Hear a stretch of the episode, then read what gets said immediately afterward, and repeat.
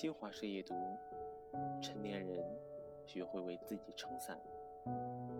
前段时间家里出了点事，我忍着跟谁都没说。一个许久没有联系的朋友，不知怎么得了消息，深夜打了电话，东拉西扯说了半个小时。他欲言又止，想问我又不知从何说起。最后他撂下一句话：“有什么需要我帮忙的，吱个声。”毕竟。成年人的崩溃是有自己的原则，不给别人添麻烦，也不能把自己的悲伤变成他人谈资。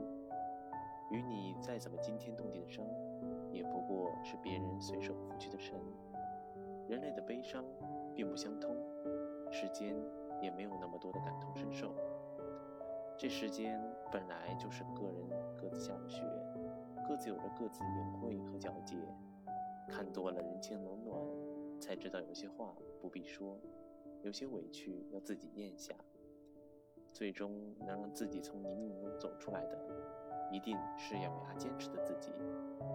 人生如海，没有自渡，风雨扑面是常态，苦尽甘来是人生。人生际遇起伏，难免困顿脆弱，只要一直走下去就对了。成年人真正的勇敢。不是对现实空有一腔悲愤，而是即便跌到尘埃，也要学小草开出花来。风雨来临之际，为自己撑伞，为家人筑起屋檐，这才是一个中年人最大的体面。有这样一个谜语：什么东西早晨起来四条腿，中午用两条腿走路，晚上用三条腿走路？答案大家想必都知道。是从婴儿到成年再到暮年，这个谜语道尽了一个人的一生。年岁渐长，才发现它另有寓意。人这一生，不就是一个从自己爬着、自己走着，到自己扶着自己的一个过程吗？